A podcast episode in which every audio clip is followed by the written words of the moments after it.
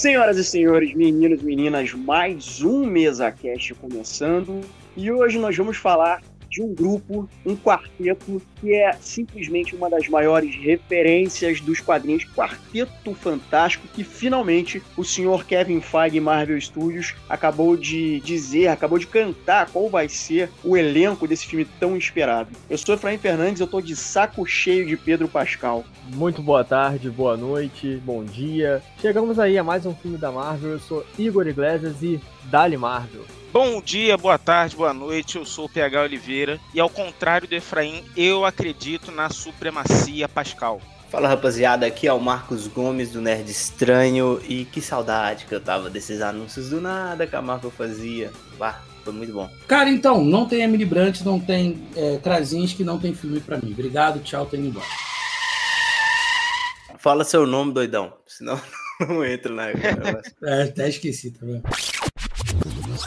Fala galera, meu nome é Rafael Teodoro e se não tem Emily Blunt, não tem Krasinski, não tem filme, tchau. E aí galera, primeiramente bom dia, boa tarde ou boa noite, vai depender do momento que você vai estar ouvindo esse podcast. Eu sou o Rony, o ADM lá da página Rony UFC e hoje vamos falar de Quarteto Fantástico, o novo filme, e de como o Pedro Pascal está se tornando o Thanos da cultura pop colecionando joias e participando de tudo, beleza? Obrigado pelo convite, tamo junto. Para você que está ouvindo a gente e não sabe ou deixou passar despercebido, a gente fez uma gravação sobre o Quarteto Fantástico no nosso Mesa Cash. Vai lá no Spotify, no Deezer lá para você ver essa uma das nossas gravações mais maneiras que a gente fez de um tempo atrás. E a gente nessa mesma gravação, até onde não me falha a memória, se não me falha a memória, a gente começou a especular sobre o novo Quarteto Fantástico, como é que ele seria. E agora a gente tem um elenco e supostamente a história desse novo Quarteto Fantástico se passaria nos anos 60 e a gente já tem um elenco aí já confirmado confirmado. Cara, eu só queria falar que eu tava nessa outra gravação aí que a gente tava falando sobre os possíveis futuros da Marvel. E eu lembro que a gente citou especificamente o Quarteto Fantástico falando de alguma coisa, de algo parecido como o anos 50, anos 60. E, mano, não é que a gente tava muito certo, cara. Assim, queria dizer que eu tô feliz porque, pô, o Quarteto é um dos meus grupos favoritos da Marvel. Acho que todo mundo ali encaixou muito bem. Embora, apesar do que eu tenha falado no início, eu não. Eu vejo a, a escalação do Pedro Pascal muito mais como uma questão de carisma. Não tirando o fato de que ele realmente é um bom ator, mas ele é muito carismático, mano. Ele consegue pegar esses papéis assim, principalmente esses papéis de cultura pop, sabe, de quadrinho, de Star Wars, pô,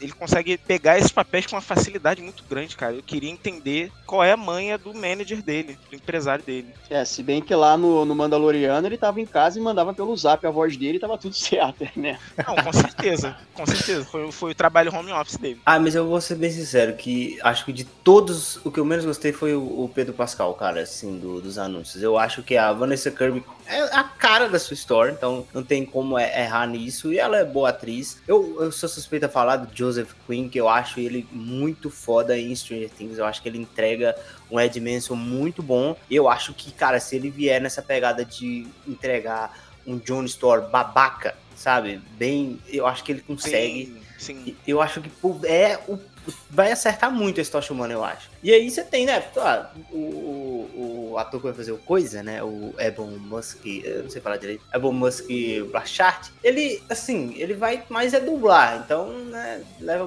leva muito esse ponto. Pedro Pascal, cara, assim, sinceramente, eu acho que o que mais me decepciona, eu vou entrar nessa com o Rafael, de que a gente já tem o cara perfeito para isso, mano. É o John Krasinski, sabe? E, e assim, quero eu que nós, a teoria do Rafael, que eu sempre gosto de reforçar, tomara que ela esteja certa, de realmente quando chegar nessa parte aí do Guerra Secreta, a gente tenha dois é, Reed Richards e, e, que um deles seja o, o, John Krasinski. Só que tem toda essa questão, eu não sei onde que eu vi uma matéria, uma notícia, onde que falavam que o John Krasinski não foi escolhido porque ele teve uma recepção negativa do público. Mas, sinceramente, não acho que foi não foi pela caracterização dele, cara. Tipo, acho que foi muito mais por conta do, dos, dos, personagens, né? Do, do, dos Illuminati lá no filme do quarteto, do Doutor Estranho, terem sido um pouco idiotas, né? Eu acho que esse que é o ponto que fez a galera não gostar tanto dele. Mas ele é o Wither Richards perfeito e eu queria muito mais ver sobre ele. Ele ficou, ele ficou ótimo. Ele ficou, antes, antes de passar a palavra pro Igor, cara, eu achei que ele ficou ótimo, cara. Eu queria que ele tivesse ali, porque, cara, é multiverso, então você pode reaproveitar esse cara. Ah, mas o cara morreu no filme. Cara, foda-se. É multiverso. Você pode chamar o mesmo cara para fazer uma outra interpretação, uma reinterpretação do mesmo personagem. Assim, eu gosto muito do Pedro Pascal. A Tamires, que não tá aqui hoje, ela é apaixonada pelo Pedro Pascal, ela chama ele de Daddy, é o paizinho dela, é o Daddy dela. Só que assim, cara, é, eu acho que a gente pode estar entrando aqui é, numa questão. É o elefante na sala. O Reed Richard clássico, eu não sei porque eu não sou expert em quadrinhos, o PH pode falar melhor. O Reed Richard clássico é aquele cara norte-americano. E aí pegaram o Pedro Pascal. O Pedro Pascal é um ator latino. Então, já que pegaram um ator latino, mano, banca essa parada. Nem que seja assim, uma menção, sei lá, tá lendo a, a ficha do Reed Richards. Reed Richards, nascido, sei lá,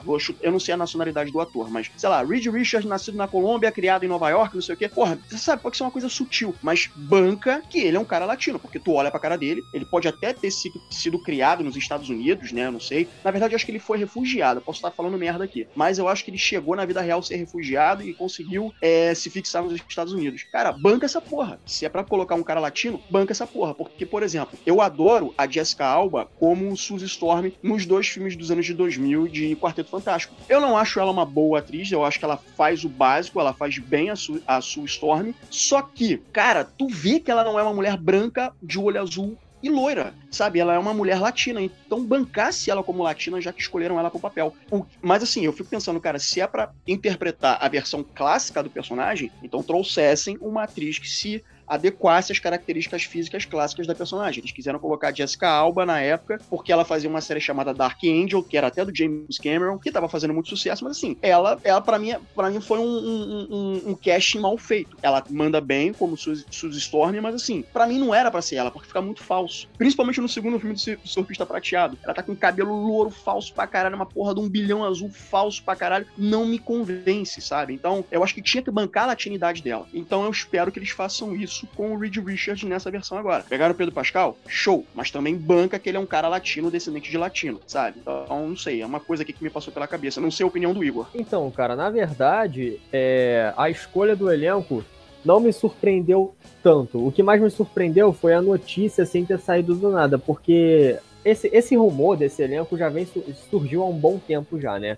Inclusive, há cerca de duas semanas atrás, o próprio diretor, sem querer, falou que o Pedro Pascal era o Reed Richards. A galera surtou com isso na internet, porque o Pedro Pascal, ele tá num momento muito bom da carreira dele. Pô, ele é o Mandaloriano, ele é o Joel e agora ele também é o Reed Richards. E eu gostei de todos eles, mas o que mais me surpreendeu foi a notícia. E a ideia do filme se passar nos anos 60 para mim é a Marvel querendo seguir um outro caminho, ir para outros ares. Que é isso que a gente tá precisando em filme de super-heróis, em específico as coisas da Marvel. Porque eu acredito que alguns aqui também estejam cansados dessa, dessa mesmice, dessa fórmula Marvel. Com Até tá, tá, respingando um pouco na DC também esse lance de fórmula de filme de super-herói. E o filme se passar nos anos 70. Errou. Tem o traje lá azul, com, é um colan azul a parada, sabe? Muito quadrinho aquilo ali. Perfeito. Então, eu, e eu não sei, eu não tenho certeza se, eu, se alguém souber até fale, se vai se tratar de um filme de origem ou se eles já são os heróis e, e a história vai seguir daí. Eu não sei, mas assim, tô bem curioso para ver o que, que a Marvel tá preparando pro quarteto. E já é no ano que vem, né, cara? Não, não, não vai demorar nem tanto tempo. E, e é isso, o elenco tá bom. Eu acho que eles escolheram aquilo ali a dedo, aquela galera tá, tá escolhida a, a dedo ali. Tem grandes chances de ser não só um filme bom pra Marvel, mas ser um filme bom de super-heróis. Porque eu, eu vejo muita, muito potencial em todos eles ali. Eles podem entregar perfeitamente o que eles estão apresentando em tela.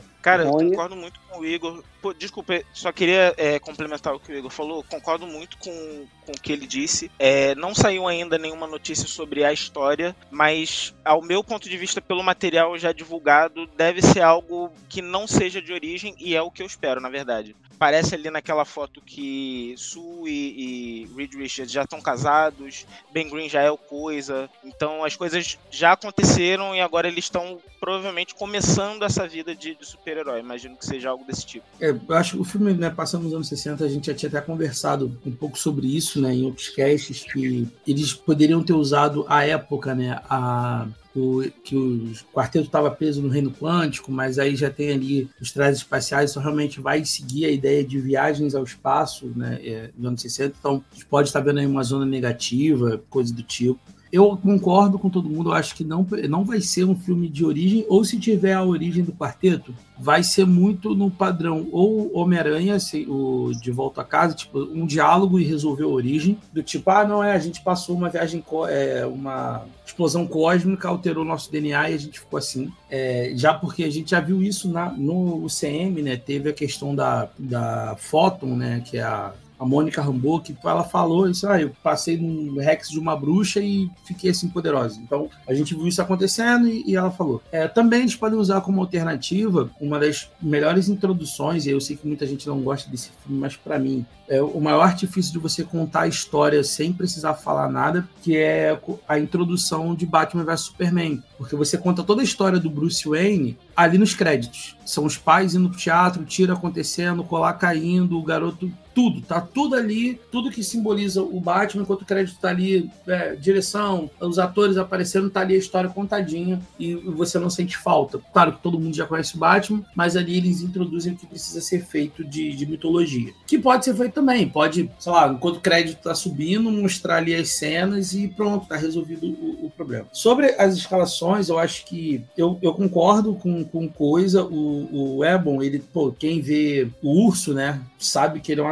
atorzaço, assim, que tá atuando bem pra caramba. E tá em alta, né? A Marvel gosta de pegar gente que tá em alta, faz sentido. A Vanessa Kirby já tá namorando há muito tempo. E, inclusive, é, rumores noticiaram que o Adam Driver não quis o papel, recusou, né? Foi um dos que recusaram eu preferi o Adam Driver do que o Pedro Pascal. Porque, na verdade, né, o protagonismo do filme vai ser da Susan, da Sue Storm, né? Então, eu não sei como eles chegaram nesse acordo. Mas, como eu falei na minha introdução, gente, eu sou apaixonado pelo, pelo, pelo John Krasinski. Eu acho que aquela caracterização dele como Richard, assim, perfeita. Eu acho que é o cast, é ali. E uma das teorias que eu tenho, que a gente conversou, é que na Guerras Secretas tem dois Reed Richards ao mesmo tempo, né? Tem o Reed Richards da Terra terra comum, né? Meio meio. E tem um Reed de outra terra que lá é chamado de o cérebro, que é meio que o Reed do mal e tal. Que você pode ter esses dois atuando juntos. Você pode ter o John Krasinski e você pode ter a, o Pedro Pascal. Mas a minha questão com o Pedro Pascal é literalmente tu vê o, o rosto em vários lugares, sabe? Dá aquela coisa, pô, cara, só tem o Pedro Pascal para fazer. Parece que quando o ator tá em hype, ele aparece em tudo, né? A gente viu tem, o Tom Holland. Tom Holland, todo filme tinha o Tom Holland. Fala, meu Deus, eu não aguento mais ver a cara do Tom Holland. Então é mais ou menos isso. Eu não aguento mais ver o Pedro Pascal em tudo. É. Mas assim, cara. Falando no Doutor Destino, aí sim eu acho que caberia um Adam Driver bonitinho, cara. É, hum. E aí, é, eu, na verdade, o que eu queria ver a partir desse quarteto era uma pegada um pouco mais sci-fi da Marvel, assim. Saindo desse lado cósmico, indo um pouco mais para essa parte de sci-fi. E o Doutor Destino é um personagem muito interessante para ser explorado nesse contexto. Eu, de novo, falando aqui da, da escalação, eu acho que, na verdade, é isso. O, o, Pedro Pascal foi escalado justamente pelo momento dele, é, enquanto ator, enquanto as produções ali que ele fez recentemente. E eu gosto muito das escalações do Coisa e do, do Johnny Storm, porque, pô, in The Bear, o Ebon Moss Backrack, cara, ele traz um personagem muito intrigante e ranzinza, e eu quero muito ver esse lado ranzinza dele implicando com, com o lado zoeiro do, do Johnny. Sim, eu, eu acho que esse filme, cara, ele provavelmente, como o Igor falou, ele vai ser esse filme que vai tá meio fora, assim, do MCU nesse primeiro filme. Eu acho que provavelmente eles vão fazer uma parada muito isolada, é, tipo o Cavaleiro da Lua mesmo, sabe? Uma parada ali que tá no MCU, mas que você acha que eles não vão ligar tão forte assim a um outro filme, a outros personagens, sabe? Provavelmente esse filme vai se passar nos anos 60 e ali, pô, no final do filme vai ter algo que ligue a Guerras Secretas e aí pós-Guerras Secretas esses personagens vão estar tá no nesse o, esse universo da Marvel, eu acho. Marcos, tu falou aí de participação, vou jogar pra galera aí. Eu fiquei lembrando do episódio do Arif, que tem a Shield ali do final dos anos 80. Aí eu fiquei pensando, eu dei uma viajada assim, caraca, que seria muito da zoeira e muito legal, assim, de ver, assim, na tela. Você imagina, assim, a, a Shield ali na, na, formação, a gente tem de novo a Peg é, fazendo aquele papel de começando Shield, o próprio Hank Pink ali, né, nos, nos anos 60 e 70. Podia ter o, o Lawrence Fishburne de novo, né, como, como Golias, né, que trabalhou ali. Vocês imaginam eles eles, se eles trouxessem o Isaiah Bradley como Capitão América? Porque Cara, foi naquela época ali, né, dos anos 60, que ele assumiu o manto. Provavelmente vai ter uma referenciazinha a, a isso, sabe, ao personagem do Isaiah, porque... Eu, eu, eu, creio eu que quando a gente fala sobre Viúva Negra e tem a cena onde o, o Red Guard, né? Ele fala que, ah, que lutou ao lado do Capitão América, assim, eu acho que é o Isaiah Bradley, cara, porque não tem como ser o Steve Rogers, então, cara... Não, olha só, mas teoricamente, Marcos, poderia ser o Steve Rogers sim, porque ele volta no tempo e aí a gente tem dois Steve Rogers existindo ao mesmo tempo. Mas eu acho que esse Steve Rogers que voltou no tempo, ele provavelmente nem vestiu o manto de capitão, sabe? Foi viver com a Carter, pô, porque senão ele ia fazer um fuzuê danado na timeline, tá ligado? Eu acho que provavelmente esse Capitão América que voltou no tempo, ele não quis saber dessa parada de vestir o manto do capitão, ele foi para viver com a Peg, cara. Mas assim, Rafael, óbvio que isso vai, eu acho que vai acontecer. Referência a isso vai ter, tá ligado? Porque seria um jeito de amarrar numa, numa época assim, bem, bem meio que neutra, né? Dos primórdios ali da, da do UCM sem, e, e despertar algumas curiosidades na galera. Eu só quero corrigir, eu falei que era cérebro, o personagem do, do Reed Richards é o criador. É, eu falei cérebro, mas eu tava com cérebro na cabeça porque ele é o cérebro mais, maior da Marvel. Mas é o criador. Seria bem bacana você ter dois dois Reed Richards assim, e esses dois sarem capitanearem e depois eles distinguirem qual é o melhor para continuar na, na linha regular.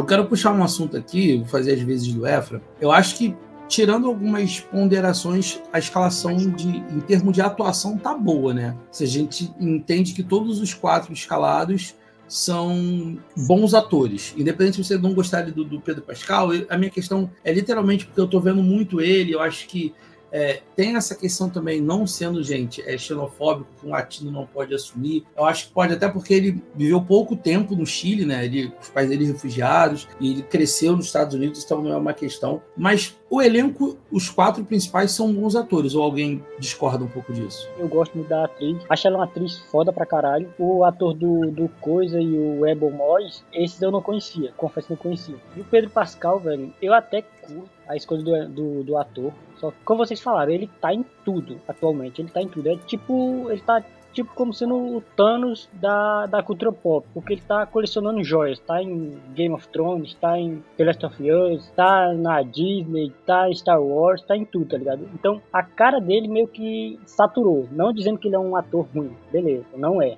Só que, velho, o que mais me, me chama atenção é, tipo, esse negócio de se passar nos anos 60, como vai ligar isso ao MCU atual que a gente conhece ou se vão rebutar tudo e ligar esse quarteto, esse quarteto fantástico como sendo o estopim, tá ligado? O início de tudo, alguma coisa assim, uma parada assim. E outra coisa que, eu não sei se vocês comentaram, mas outra coisa que eu curto muito desse, desse novo filme é a escolha do ator. Do ator não, do, do diretor. Se eu não me engano, é o Matt Sheck.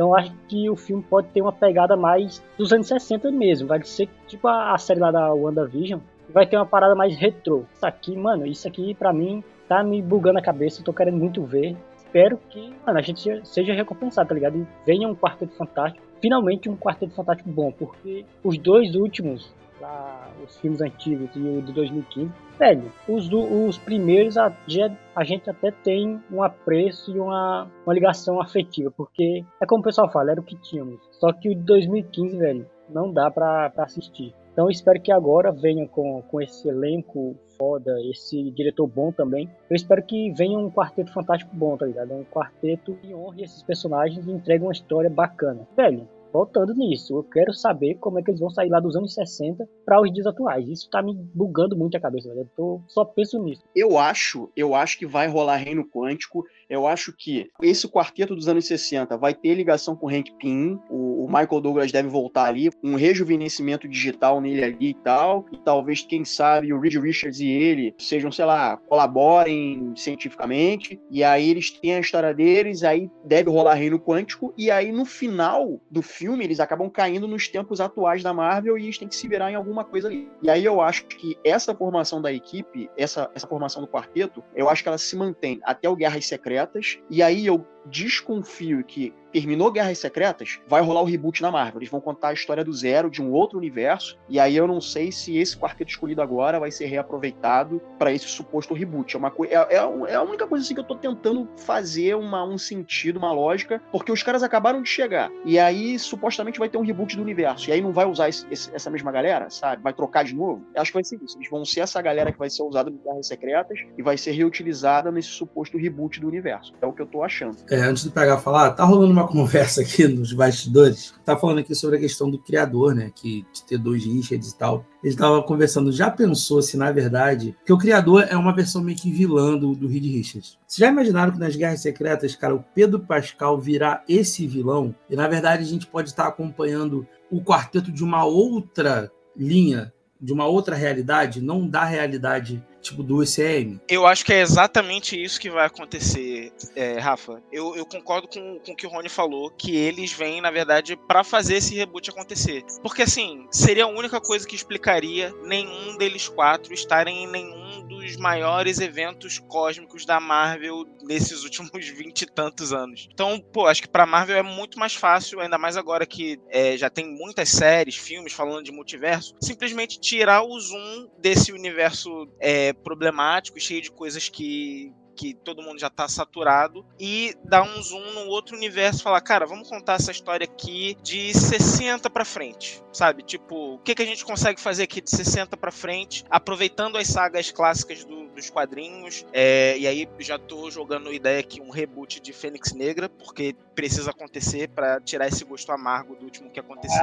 É, mas sabe, tipo, tem muitas histórias boas ali que dá para serem cultivadas e pegar esse momento assim, de 60 para frente, vamos construir um novo universo aqui, com uma nova pegada, sabe? Dá, dá um um senso de, de frescura, assim. É, cara, na verdade, eu acho que pode ser isso que vocês estão teorizando, de não ser o quarteto que a gente de fato vai ver, ou pode ser a galera do bem e tudo mais. E quando terminar essa fase aí, que seria a dinastia Kang, que agora eles estão mudando, enfim, vão. Eu acho que vão inserir o Doutor Destino nessa história, o vilão seria o Doutor Destino lá na frente. E aí, eles terminariam essa saga com o quarteto e tudo mais, e entrariam na saga dos mutantes. Que aí eu acho que eles seriam inseridos ali nos últimos Vingadores. E a gente esqueceria por um tempo, sei lá, Capitão América, Homem de Ferro, essa galera. E ficaria um tempo aí com a saga dos mutantes sem fazer muitas ligações com outros outros personagens que não sejam relacionados à franquia X-Men. Agora, uma dúvida, gente. Quem vocês acham que de fato pode ser os antagonistas, ou antagonista, ou os antagonistas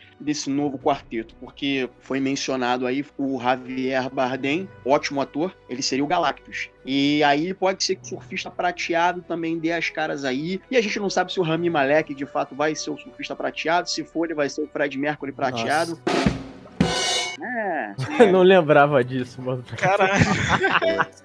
Vai ser, vai ser ótimo, cara. Confia. Aí vou chamar o Edu Sterblit, velho. Né? Nossa, Putz, sim. entrevistando o Senado. Putz, seria Imagina maravilhoso. Imagina o Sterblit fazendo a dublagem disso em português.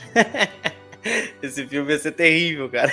Mas assim, mas assim, mano, Evra, eu acho assim, sinceramente, que é, toda essa história, né, que falam aí que vai ter o Javier Bardem como Galactus, acho que, assim, não sei se é muito precoce de você botar isso logo no primeiro filme, mas assim, obrigatoriamente, tu já tem que pôr um Doutor Destino nesse filme aqui, porque ele é o principal vilão do Quarteto Fantástico, e assim, eu conheço o Quarteto mais pelos filmes. E, e, creio eu que a origem do quarteto está associada também à origem do, do próprio Doutor Destino, né? Desculpa, assim, gente. Vai, vai, termina, Marcos. Depois eu vou e, falar. E, e, tem esse detalhe também do. Querendo ou não, a Marvel perdeu seu principal vilão. Né? O Vingadores já saiu notícia que não vai se chamar mais Dinastia Kang. Então, eu acho que o grande vilão da Marvel a partir de agora é o, o, o Doutor Destino. Tanto que, cara, esse anúncio saiu muito do nada, sabe? A gente tava esperando o material de Quarteto Fantástico há um certo tempo. E foi assim, pá, do nada, olha aí, Quarteto Fantástico, elenco. Então acho que eles estão até apressando um pouco em introduzir o quarteto para realmente você trazer essa figura do vilão, que eu acho que vai ser o Doutor Destino. Cara, eu sou. Eu entendo que tem que ter Doutor Destino, e para mim, eu já acho que tem que ser o James, o, o John Han, já falei isso, que é o cara lá do Mad Men. Ele, é para mim, ele é o. Sei lá, ele tem cara de Doutor Destino, ele tem classe de Doutor Destino. Muita gente tá falando de. Ai, o, o Mad Milkinson. Não, esquece o Mad Milkinson, gente. Mas eu para esse primeiro filme, eu não traria nem o Destino, nem o Galactus, nem o Surfista Prateado. Fala, Pelo... fala. já, já sei, já até eu, eu também sei, eu também já sei. Quem? Fala aí, fala aí, fala aí, se você tá pensando a mesma coisa. Namor. Eu ia falar o Topeira. Topeira Caralho, outro, pô, essa é uma boa, essa é uma boa... Porque acho que é um dos primeiros, né, vilões do quarteto, se não tiver é, É, eu, e foi um dos primeiros iria. vilões a aparecer no, nos filmes também, de 2000. Sim, sim, eu, eu iria pra uma parada assim, já que é uma questão cósmica e provavelmente eles vão estar presos em alguma outra realidade. Vamos pensar assim, no esqueleto básico do filme, tá? Eles passam nos anos 60, a história se passa ali, eles ficam presos na, em outra realidade e voltam anos depois. Sei lá, eles entram num buraco negro e voltam anos depois. Tal da teoria do quem Interestelar aí. Eles caíram em 2020, digamos assim. Cara, e tem um vilão deles, que é de outra dimensão, se outra, é, é, outra dimensão, que é a aniquilação, cara. Que é tipo uma praga um, que, que vai dominando, assim, planetas e tal, destruindo, que também tem envolvimento com Nova, que é outro personagem que deve vir por aí. Então você traria um personagem novo, que você justificaria eles estarem numa outra dimensão, numa, numa outro, sei lá, espaço cósmico dentro de um buraco negro resolvendo esse problema. E seria uma parada totalmente assim, diferente. Porque o destino, ele, a gente vai ter o destino, a gente vai ter o destino aparecendo em vários filmes. A gente com certeza vai ter uma hora que vamos ter o Galactus, vamos ter o Surfista Prateado. Então eu, eu inicialmente eu falo, cara, eu acho que eu não iria para esses personagens tão tão clássicos assim. Eu vou dar um exemplo do que fizeram com o Homem-Aranha da Homem-Aranha quando veio. Eles pegaram a Abutre, que é o primeiro vilão, não envolveram nada de Duende Verde, nada de Venom, não tem nada de que são assim os mais famosos.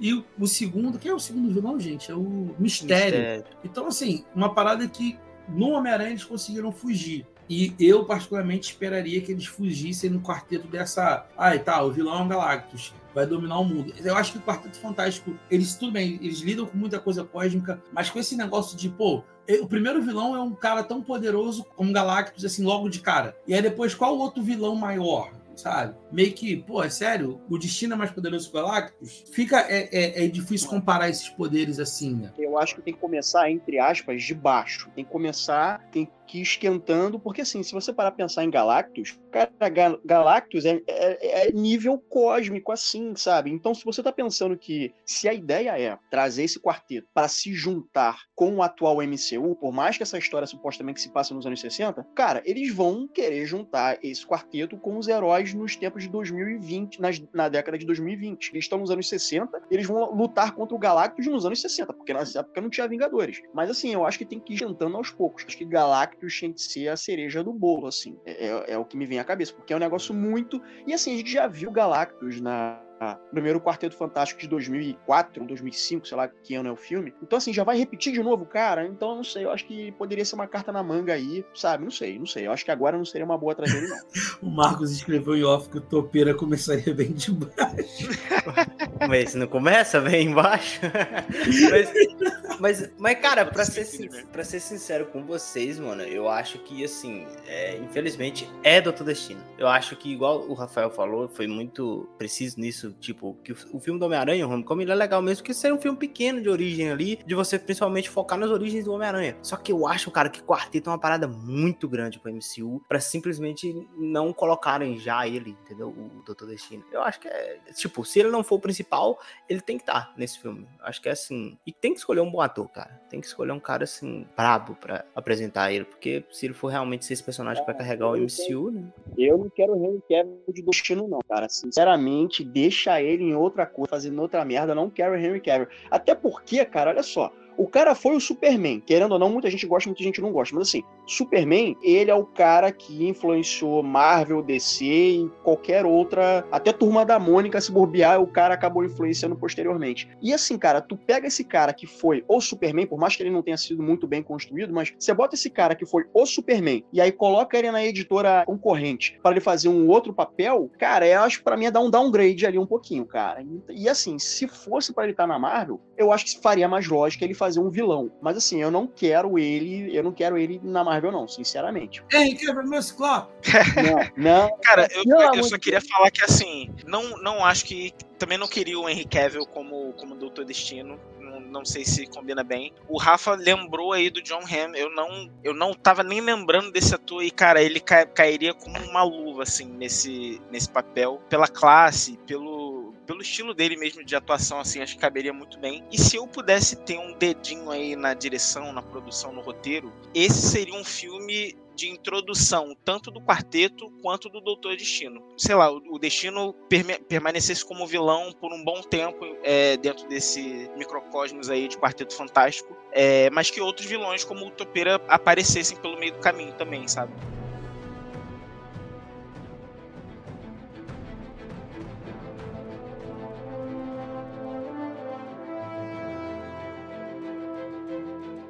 Eu vou puxar um aqui que eu acho que seria bacana também se o destino viesse de, uma, de um outro caminho, por exemplo. É, tem histórias do destino, né, dele. O, o, ele é meio que místico também, né? Ele envolve muito com magia, ele é dono lá da Lativéria e tal. É, eu acho que. Cara, já pensou a gente ter um, um filme do Doutor Destino tipo, contando justamente essa, essa trajetória dele até se tornar o, o, governador do Lativéria, assim. Olha, passa... tem um quadrinho aqui é. sobre a origem dele e realmente isso daria um filme muito foda. Ah, cara, ele é muito bom, pô. Ele é muito. O personagem cara, é O cara mexe com magia e ciência. Ele é perfeito, cara, sabe? Ele tem essa parada de ele só querer que. É, ele quer poder, irmão. E eu, eu gosto muito disso, sabe? Tem, tem aquela história maravilhosa de quando, de quando ele faz uma máquina, né, pra meio que dominar o mundo e toda vez que vai dar errado ele consegue voltar antes para poder ajustar. E aí ele fica naquela parada, não, o Reed Richards, esse aqui vai ser meu escravo, esse aqui vai ser o meu, o meu mordomo, entendeu? E tem essa parada que é, é um personagem que é, ele é babaca, escroto, mas que tu consegue, se for bem escrito e tiver uma boa atuação, tu consegue transformar um personagem em personagem icônico pra caramba, cara. Em Guerras Secretas, para quem leu os quadrinhos, ele simplesmente botou todos os Thors como a, a polícia dele. Esse é o nível. É, é isso, cara. É isso que eu quero ver em Guerras Secretas, sabe? Isso ia ser foda. É, mas a Marvel não tem culhão pra isso, não, cara. A Marvel não vai, não vai bancar é, isso, não. Infelizmente, assim, a gente, a gente tá sonhando com muita coisa aqui, assim. Mas eu, eu acho que, tipo, se eles quiserem fazer uma parada diferente, esse é o caminho. Eu vou, eu vou puxar um aqui, ver se vocês concordam. Eu não sei se vocês estão notando, mas o nome do filme não é o é Quarteto Fantástico, é o Quarteto Fantástico, tá ligado? É The Fantastic Four. English, motherfucker, do you speak it? Imagina se a gente tá vendo um Quarteto Fantástico de outra realidade, tá ligado? E puxando pro Galactus, tipo, se ele tá em outro universo, se se passa em outro universo, e tipo, Galactus é, a, é o vilão principal desse filme. E tipo, ele destrói esse universo que eles estão do, nos anos 60, e por isso, por causa disso que eles têm que viajar no tempo, no espaço, sei lá como é que viaja nessas paradas, mas para chegar no CM. Imagina se ele é o vilão e, tipo, eles são a preparação do que tá por vir. Eles vêm avisar que o Galactus tá por vir, tá ligado? Tipo, eles são a preparação, o início de tudo o reboot começa deles. Uma parada assim. Reza, reza a lenda de que esses filmes que tem The na frente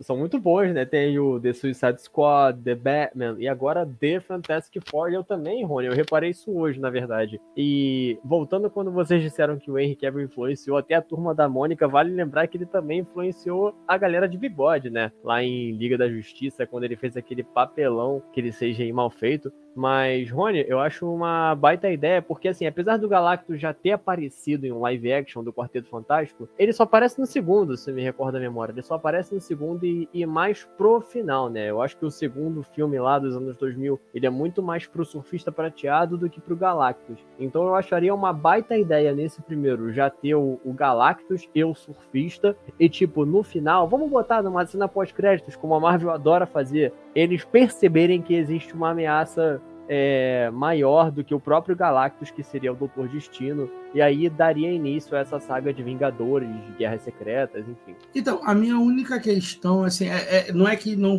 isso não vai acontecer, mas é porque quando. É, eu tô pensando no público médio, tá? Cara, o robozão, ele sempre vai parecer mais forte do que um maluco, entendeu? É, é eu, eu acho que essa é a escala de poder que às vezes a gente não. A gente que lê quadrinho, a gente entende mas para quem é da, sabe, do, do, geralzão assim, fica meio tipo, pô, mas o cara é comedor de mundos, aí esse maluco que tem, que é dono de, um, de, um, de uma terrinha lá no, no leste europeu é mais perigoso. Então eu acho que precisa, pro Doutor Destino ser o que ele precisa ser, precisa de tempo. E eu acho que ele não vai ter esse tempo. E esse é meu, é meu medo, sabe? Como o, o Jonathan Majors fez merda e limaram ele, não tem mais o Kang, né? É, o Kang vai ser substituído. Cara, você não pode só mostrando o destino chegando lá no conselho do Kang, matando todos os Kangs e ele assumindo o poder sem você justificar o poder desse cara. Como é que esse cara é tão poderoso? Como é que esse cara se torna uma ameaça tão poderosa, entendeu? Eu acho que é isso que, que a Marvel tem que entender como eles vão fazer. A gente sabe que o destino é poderoso, entendeu? Na, na saga de Guerras Secretas, ele rouba o poder do Beyonder, que é tipo um baita deus, e tem um homem molecular também no processo. Então é muito sci-fi no nível hard, assim, que eu não sei como eles vão trazer para para o público médio. Mas pode ser também, eles podem ser o quarteto ser o arauto né, do Galactus. É, como você falou, tem muita gente que não sabe o que rola ali nos quadrinhos, né, cara? Hoje mesmo eu tava tendo uma conversa com o Rony que muita gente na época lá do Doutor Estranho no Multiverso da Loucura não viu a série WandaVision. Então as pessoas não entendiam por que de fato a Wanda tava evil daquele jeito, né? Tem essa preocupação de como explicar os poderes do, dos vilões e, e inserir isso de uma forma que o público normal, que não é nerd, entenda e absorva isso de uma forma crua, né? Eu tava pensando numa parada esses dias que tá vindo Deadpool 3 aí, né? E agora que eles mudaram o Kang, eu pensei em duas possibilidades. Ou eles simplesmente nunca mais vão tocar no Kang e vão esquecer o que fizeram lá em Homem-Formiga 3, ou eles vão resolver isso no Deadpool 3. De alguma forma, consertando o multiverso, o Deadpool vai eliminar o Kang como uma ameaça ali da Marvel. Eles vão tocar uma última vez no Kang só pra fazer uma piadinha no Deadpool 3, tu vai ver. Não sei se ele vai citar o ator, mas ele vai fazer uma piada, tu vai ver. Ator, comediante, eles não deixam passar uma coisa dessa. Voltando aqui rapidinho à questão do, do quarteto, sobre ele ser de outro universo, né? O quarteto ser de outro universo e o Galactus, né? Supostamente nessa teoria de que vocês levantaram aqui de ter destruído a Terra deles, o universo deles. Primeiro, o, o cara que faz o Coisa, ele já esteve na Marvel. Ele foi o Micro na série do, do Punisher, que é uma série que eu gosto muito. Assim, tem muita coisa merda ali, mas é uma série que eu, o John Bernital, ele é perfeito de Punisher. E o cara que faz o Coisa agora, ele faz o Micro na série do Punisher. Então, ele sendo de um outro universo, né? Esse mesmo ator, né? Agora fazendo Ben Green, sendo de um outro universo, já é meio que uma coisa assim, bom, pelo menos eles é, é, é o mesmo ator fazendo um outro personagem de um outro universo. Então, beleza, ele tá fudido tanto da cronologia. É, Efra, ninguém. Desculpa, desculpa te interromper, Efra. Ninguém liga pra esse negócio de ator secundário de série virar. Ninguém lembra.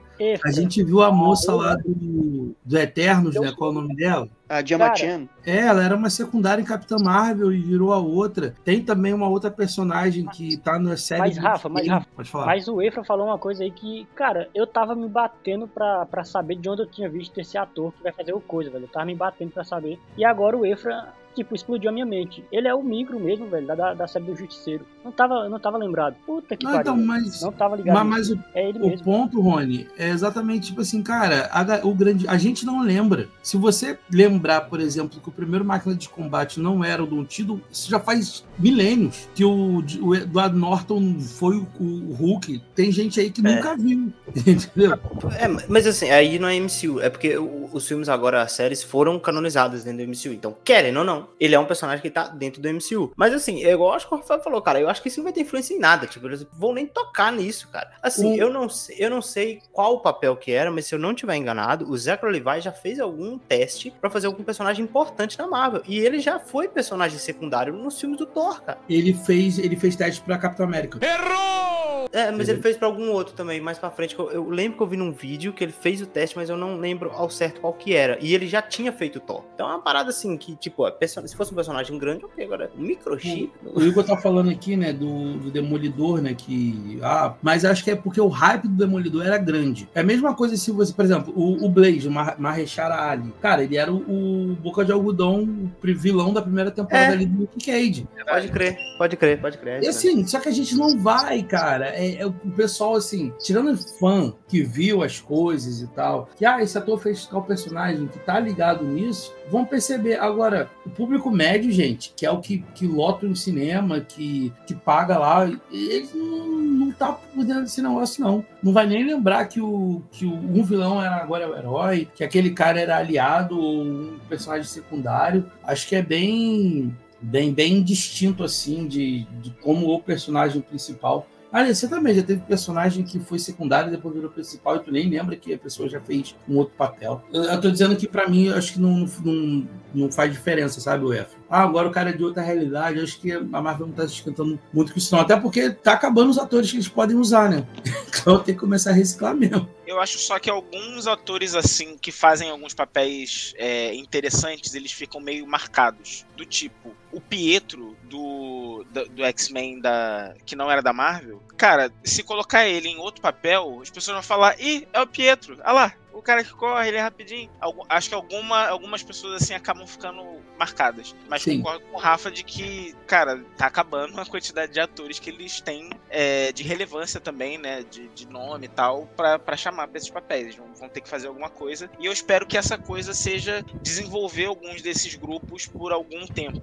Pô, o Quarteto Fantástico, se for um bom primeiro filme, te, eu acho que tem, tem como estender essa, essa saga aí, ou qualquer coisa que seja, por mais uns dois filmes, talvez, um, dois filmes. E aí, com o X-Men, com o novo X-Men agora entrando nesse, nesse mundo Marvel, se for um bom primeiro filme, também já tem um, um ou dois filmes ali. Então, espero que eles queiram ter tempo para trabalhar essa, essas equipes, assim, esses grupos com calma, porque, cara, essa produção em massa, acho que eu não sei nem se, se faz sentido ainda para eles. Não sabe? faz, e até a gente discutiu isso no outro cast, né, que a gente conversou muito sobre a questão do que era uma estratégia de tentar rentabilizar com os streamers o máximo que podia por causa da, da pandemia. Mas é, e, e, vocês falaram da questão aí de, de atores e tal, personagens e equipes, e tem equipes que estão morrendo, né? Por exemplo, Eternos a gente não fala mais sobre isso, não tem nada que. A gente fala do, do, do garoto lá, do Jon Snow, qual é o nome dele? O Cavaleiro Negro.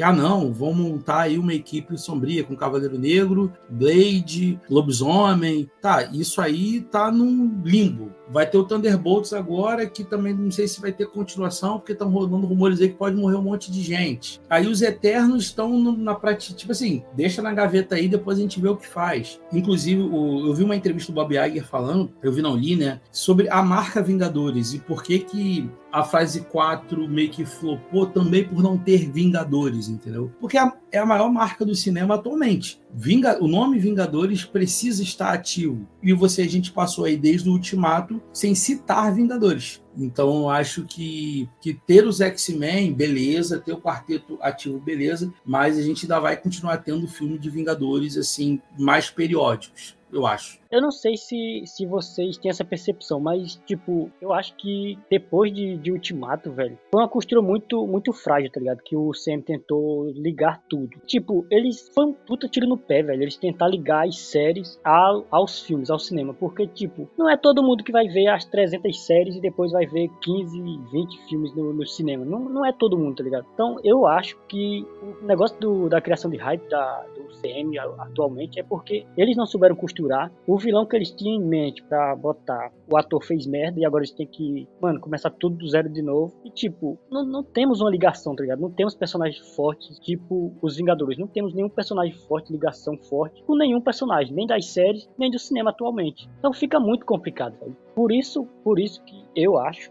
eu acho, eu acho que vocês concordam também que a Marvel tem que rebutar mesmo, velho. Tem que rebutar, com, começar do zero, porque não tem, velho. Não tem uma ligação afetiva, não tem personagem carismático, não tem um ponto de saída e aonde quer chegar, tá ligado? Não, existe isso. Atualmente a Marvel tá tipo, atirando para todos os lados. Tá como se fosse, ah, um tiro ao alvo. Vamos atirar e ver no que acerta. Então, mas eu acho que eles, tipo, eles gastaram a, a bala que eles tinham, eles tinham do, do Kang. Só que, velho, saiu pela culatra por causa do, do ator e o que ele fez, né? Acho que na verdade isso vem de uma aposta, né, Rony? Eu acho que assim, a partir do momento onde você escolhe ali tirar Robert Downey Jr., que era o principal carisma, e o, o, o Chris Evans também, que era um, um, dos principais personagens, você arrisca muito, sabe? Só que eu acho que a Marvel tomou essa decisão porque justamente aí agora eles iam ter os principais personagens para trabalhar, que é X-Men e Quarteto Fantástico. Só que a gente só já vai ver isso agora, tá ligado? Depois de, sei lá, fase 5, né? Que a gente vai, vai ter essa introdução dos mutantes e do Quarteto Fantástico. Eu, igual eu conversei, a gente conversou no episódio de The Marvels,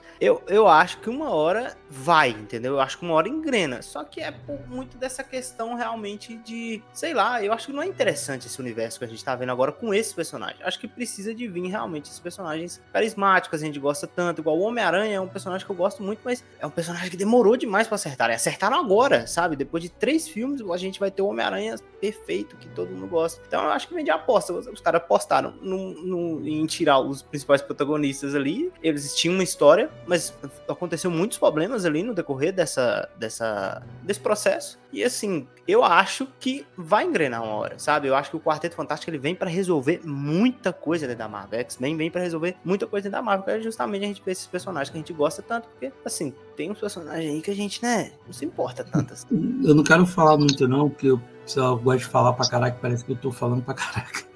Mas. A gente é assim. Mas assim, eu discordo um pouco do, do que o Rony falou. Eu, eu entendo. E eu acho que a Marvel fez o que precisava ser feito, sabe? Eu lembro que uma das maiores reclamações que Guerra Civil teve era porque não tinha personagem. E não tem como você não ter personagem se você não expandir. E eu acho que a ideia da, da, da fase 4 era justamente você abrir o portão de personagem mesmo. Tanto é que a gente teve mais personagens na fase 4 do que todas as outras fases da Marvel juntas, assim. Fala em termos de quantidade. Eu lembro que teve uma entrevista também que eles falaram que o foco era formar pequenas equipes de Vingadores. Então, é que se você analisar todos os filmes e séries assim, principalmente os filmes, eles são formados por pequenas equipes. Tem a equipe do Thor, Love Thunder, tem a equipe da The Marvels, tem a equipe do Capitão Soldado Invernal, é, você tinha a equipe ali do, dos Eternos, o Shang-Chi tem uma equipezinha ali no final, né? Que é um melhor filme. A Viúva Negra tem a equipe dela ali no final. Então, era criar esses pequenos núcleos para depois eles começarem a resumir, né, centralizar, é, expande e depois centraliza. E eu acho que o grande problema dessa centralização é que, como foram muitas produções, a gente meio que começou a torcer o olho. E eu lembro, eu já falei isso uma vez. A fase 4 da Marvel, se incluir séries, teve talvez a mesma quantidade de filmes do que as duas primeiras fases juntas, sabe? Era muito, muita gente. Mas a gente hoje tem um leque de personagens, assim, absurdos. O problema é que não deu tempo legal de desenvolver todos eles, nem todos eles atraíram carisma. Se a gente lembrar, tirando o Robert Downey Jr. ali, logo no primeiro Homem de Ferro, cara, teve personagem que só ficou bom anos depois. Thor, por exemplo. O Thor foi só no terceiro filme que a galera gostou dele, que entregou ali pra Guerra Infinita e Ultimato, e logo depois já é um personagem odiado de novo, assim, por causa do, do Love Thunder. É uma merda! É, então eu acho que demora esse processo e a gente não teve. A gente se importou com o Capitão América com o Homem de Ferro porque a gente viu esses caras 10 anos. E a gente teve agora o quê? A gente está partindo de 2009, né? A gente está entrando no quinto ano sem esses personagens. Então acho que é muito. Sei lá, nenhum deles deu tempo de maturar, assim, na essência.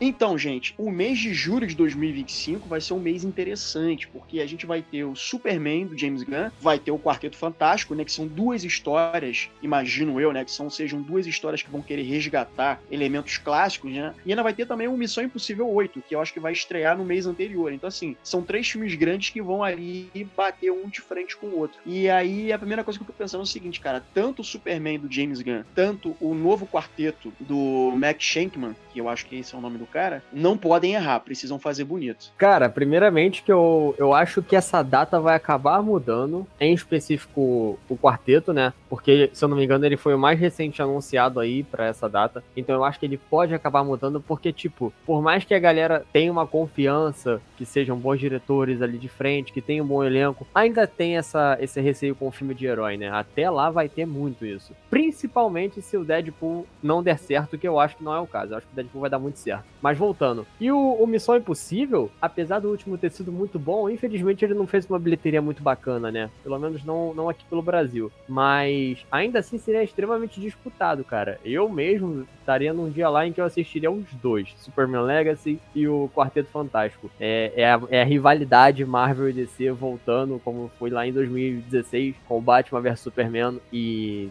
Guerra Civil, né? Então, assim, vamos esperar, mas eu acho que alguma dessas datas pode mudar. Eu acredito que seria do quarteto. Cara, eu também acho que a data muda até lá, tá? Porque foi confirmado agora o elenco, então vai ter filmagem e tudo mais. E ainda tem a, a, o processo todo de, de fazer filme a tudo mais, tá ligado? Então acho que dá, até lá muda, porque, velho, bater de frente com outros dois filmes, duas franquias. Quer dizer, o início do, do CM, não, o CM não, o, o DCU e Missão Impossível. Não tem como você ficar ali entre os dois, tá ligado? Você vai disputar bilheteria com, com dois filmes que, cara, já estão aí muito mencionados antes mesmo de lançar. Porque o último Missão Impossível não fez muito dinheiro. Cara, tem uma base de fã enorme, então o pessoal vai querer assistir.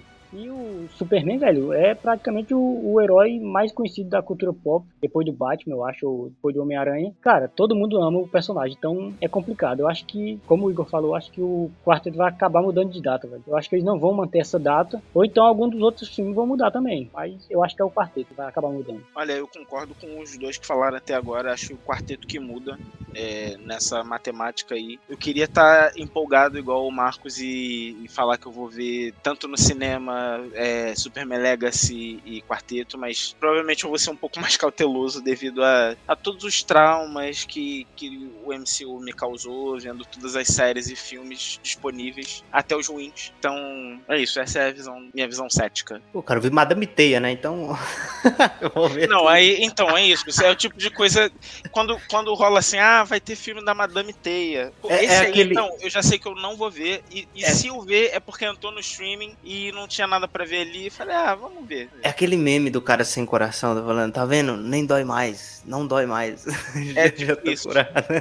Mas assim, eu acho, cara, que, como o Efra falou, a gente vai ter aí dois filmes que, cara, não pode errar. Tipo, Ana, eu acho que Superman, assim, vai ser um puta filmaço. Eu acho que, assim, vai entregar o Superman que a gente precisa. E assim, o que me deixa um pouco mais assustado é, desse filme do Quarteto Fantástico é realmente o, Matt Shirkman, né? Que ele nunca dirigiu filme, né? Ele até hoje só dirigiu série. Tá bom que as séries, assim, são grandes produções. O cara já dirigiu Game of Thrones, já dirigiu dois episódios de Game of Thrones, dirigiu WandaVision. Então é um cara assim, que querendo ou não, WandaVision ele tem uma pegada até um, bem cinemática, né? É um, uma série com um orçamento bem grande. Mas é, é estranho, cara, porque é, é, a gente tinha até então o diretor do filme do Homem-Aranha, né? Eu esqueci o nome dele agora, o John Watts que eu gosto bastante da pegada dele e eu acho que ele seria muito bom pro Quarteto Fantástico, porque eu acho que o Quarteto ele não pode ser é, só um filme de ação, ele tem que ser um filme ali sobre família, ele tem que acertar muito na interação dos personagens, tem que acertar na interação do, do Coisa com o Tocha Humana, tem que acertar na interação da Su com o Reader e desses personagens entre si, então assim, é um filme que eu tô botando uma expectativa assim, controlada eu gostei de, das coisas que a gente viu, do elenco, igual a gente conversou que eu concordo com a maioria de que o Pedro Pascal é um cara que tá um pouco saturado e foi o que não me agradou tanto. Mas tirando, cara, o, assim, o restante, eu acho que foram acertos que podem gerar, assim, um filme muito bom. Eu acho só esse meu medo fica nessa questão da direção, mas, assim, cara, precisamos de ver o, o porquê que o, John Watt saiu, o que que levou ele a sair, se foi divergência criativa, não sei o que que é. O cara já trabalhou na Marvel, então provavelmente não é isso. Então, mas, cara, assim, eu, eu se eu pudesse apostar só em um, acho que Superman é mais garantido do que Quarteto, sabe? Eu preciso te falar isso, velho. Eu não vou conseguir segurar. Então, por favor, Marco. Não, velho. Não pede o John Watts, velho. O John do WhatsApp. Aquele cara é o diretor de estúdio, Ele é velho. Ele faz o que Ele... o estúdio quer, velho.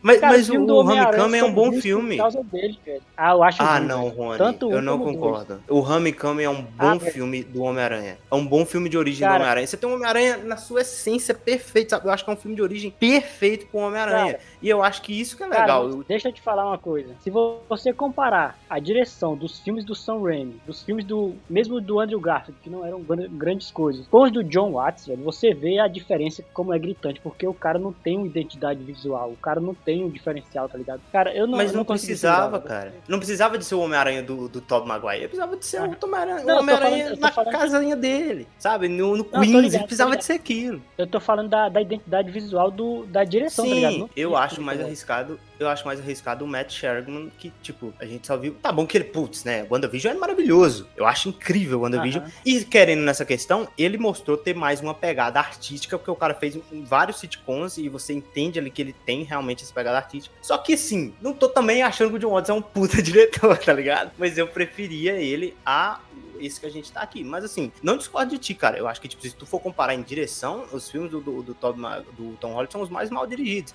Mas eu acho que funcionam. Mas eu preferi o John Watts do que o Matt Sherman. Mas assim, é o Matt Sherman que vai dirigir, então vamos ver o que, que ele vai fazer, né, cara? Entendi, entendi. Ah, eu precisava falar isso, eu precisava falar. Foi mal, foi mal. Não, relaxa, relaxa. Cara, eu acho que não vai trocar nada, não, tá? Eu tô pensando aqui agora, o Deadpool foi gravado agora, acabou as gravações e vai estrear daqui a cinco meses, três meses dizendo, né? Julho, né? Então, daqui a quatro, cinco meses está estreando o filme. O quarteto foi anunciado, então provavelmente as gravações já devem começar em breve. E esse filme tá para metade de 2025, dá tempo que sobra eu acho que hoje o Quarteto Fantástico ele tem mais é, força no cinema do que o Superman. Não estou dizendo na história da, da, das HQs, não estou dizendo isso. E é até bacana, né? Você colocar o reboot dos dois, dos dois iniciantes, assim, das, das grandes editoras, né? O Superman, que é o maior símbolo, e o Quarteto, que é o primeiro da, da Marvel. Eu acho bacana, mas eu acho que não, não muda não, tá? Eu acho que vai nisso mesmo. Se tiver que rodar algum, eu acho que Missão Impossível, ele tem maior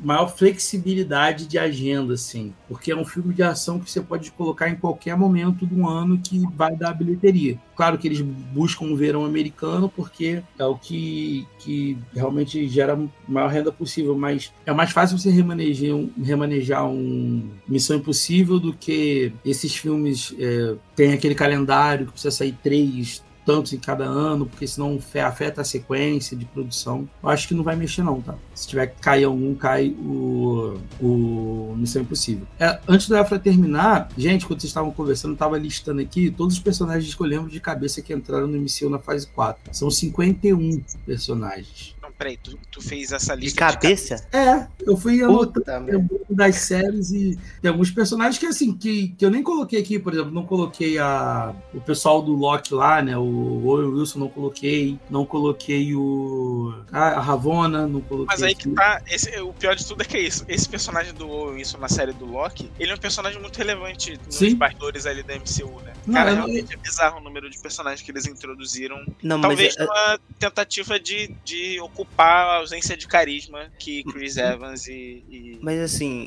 o, o, o Teodoro, é, são 51 apresentados nessa fase? É, Sakar, que é o filho do, do Hulk, que aparece ali no final. Aí tem aquele vilão Hulking ali, que não sabe se vai ou não, mas enfim. Demolidor, que foi apresentado no MCU nessa fase. A Kate Bishop, o Rei do Crime. O São isso como Capitão América. Agente Americano, a Helena, Guardião Vermelho. A Miranda, que eu esqueci o nome da personagem dela, que é a Rachel Weisz. Eu não sei se é Miranda. É, tem o treinador treinadora, o Cavaleiro Negro, que é o, o Jon, Snow, né? Ah, o Blade, né? Os Dez Eternos, que faz esse número, é. uma subida significativa. Tem o Shang-Chi, o Mandarim de Verdade, o Cavaleiro da Lua, aquela Escaravelho, né? Que é aquela versão da, da mulher, que eu esqueci o nome agora. Teve Coração de Ferro, teve Namor, teve Atom, teve a Namora, que são aí o pessoal do, do Namor, né? A nova armadura lá da Okoye, que tem um nome também, que eu esqueci nos quadrinhos, mas é uma equipe de, de Wakanda que faz missões e tal. Teve a Miss Marvel, teve a personagem da Emilia Clarke, que é tipo a Super Screw, mas que vai voltar. Teve a Agatha, a gente teve Cano, Celery na, na, no WandaVision, América Nossa, Chaves. Acho que você não precisa listar os 51, mas acho, é, acho que deu pra entender.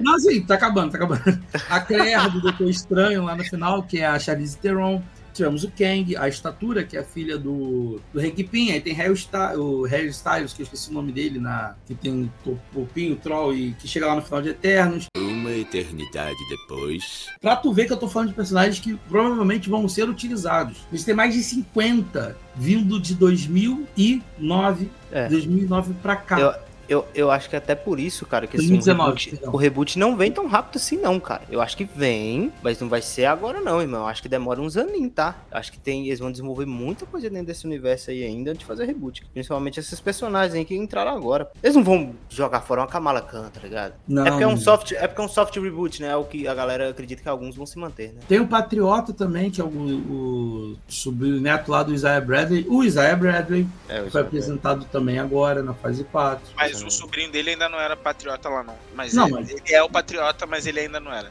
É, é, vai virar, entendeu? Demolidor, os personagens do Demolidor que vão entrar agora, que vai ter o Justiceiro entrando, a Jessica Jones, tem o Luke Cage que deve voltar. Se eles trouxerem esse cara, vão rescalar o Punho de Ferro e vai aparecer também em algum momento. Ainda tem aquela irmã do, do Shang-Chi, que ela vira líder das anéis, ela é um outro personagem também. É, esse reboot, ele, ele tem que ser cirúrgico, tá? Não pode ser simplesmente, vamos começar do novo. É, não vai ser tão fácil, a gente não vai ter só X-Men na próxima, na fase 5, 6, entendeu? X-Men pode ser os grandes arcos junto com o quarteto. Eles podem capitanear os próximos grandes arcos, do mesmo jeito que tudo leva para Vingadores, tudo pode levar para uma super saga, um quarteto e X-Men, mas a gente ainda vai ter muitos outros personagens tendo filmes e séries e ações ao longo aí, né? Então, gente, é isso, cara. Quarteto e Superman Legacy vão ser muito importantes, né? Inclusive, os dois vão ter pegada de ficção científica. O James Gunn falou, inclusive, até que o Superman Legacy vai ter pegada de ficção científica. Eu acredito também que o Quarteto tenha, precisa ter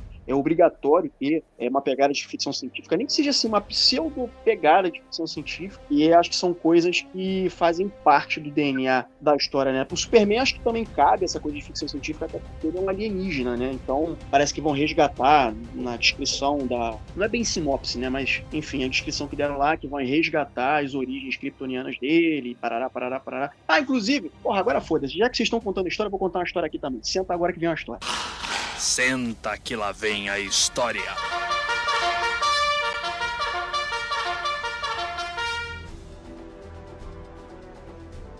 Uns anos atrás, meu irmão, caralho, eu lembrei dessa porra agora. Uns anos atrás, eu, ta, eu sou do Rio de Janeiro e eu tava no Hollywood Rock Café. Minto, era o Hard Rock Café. Uma boate, né, e tal. E aí, na época, eu tava aprendendo a dançar Zouk. Porra, cara, isso foi 2009, 2010, sei lá, foi até o Sérgio. Sérgio, Sérgio Quindim, se vocês estiverem ouvindo, um abraço para vocês. Eu aprendendo junto com o Quindim, Zouk, e aí o, o Sérgio fala, pô, vamos nesse dia, tal hora, vambora. Aí chegou lá, cara, todo mundo dançando, que era encontro de academia, todo mundo dançando, e os caralho a quatro. Mano, eu parei do lado de fora, uma área externa. Aí eu tô ali parada, né, tomando uma cerveja e tal. Quando eu olho pro lado, cara, a mulher mais linda do mundo tava do meu lado. Eu falei, caralho, quem é essa mulher? E aí o Sérgio me falou o seguinte: Efra, é comum nesses eventos, quando você olhar para alguém, olhar para uma menina e olhar para você, é muito normal se chamar, puxar lá para dançar. E como é um evento de dança, um evento de academias, pode ir tranquilo. Cara, a menina ficou esperando puxar lá para dançar e eu não puxei ela para dançar. E no final, ela fez uma cara de decepcionada, desceu lá pro meio da pista e foi dançar com uma galera que tava com ela lá. E foi a melhor coisa que eu fiz na minha vida foi não chamar ela para dançar, sabe por quê? Porque aquela menina era nada mais, nada menos que a estrela da novela Isa TKM que é uma menina chamada Maria Maria de Faria, Maria Gabriela de Faria, que está no Superman Legacy. Então, se eu tivesse dançado com ela e soubesse dançar Zuki, eu provavelmente agora estaria nas gravações do Superman Legacy e eu não estou porque eu não soube dançar Zuki. Então, eu perdi a maior oportunidade da minha vida, mas ao mesmo tempo eu evitei o maior mico da minha vida. Então, Maria Gabriela de Faria, se você estiver ouvindo agora este mesa cast,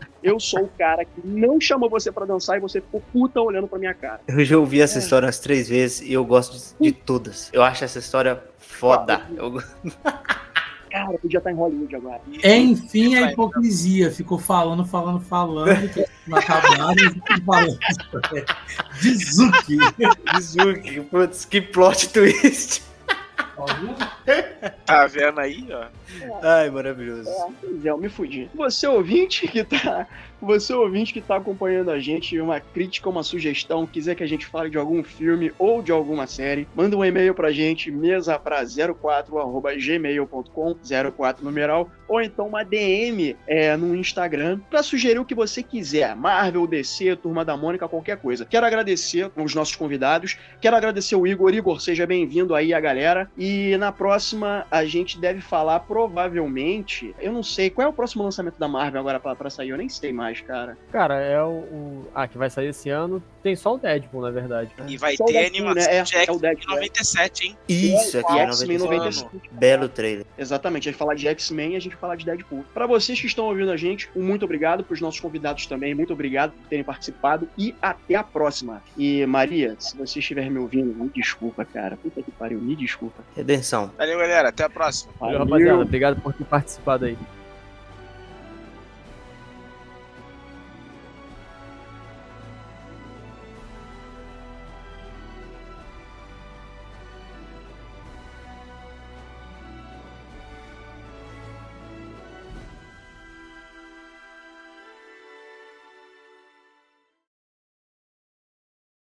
Cara, puta, mano. Eu ri muito, cara. Falou. Cara, eu ri muito. Galera. Boa noite, eu Rony. Eu tô esperando as 5 horas de arquivo para poder mandar pro lugar. Eu acabei de agora, mano.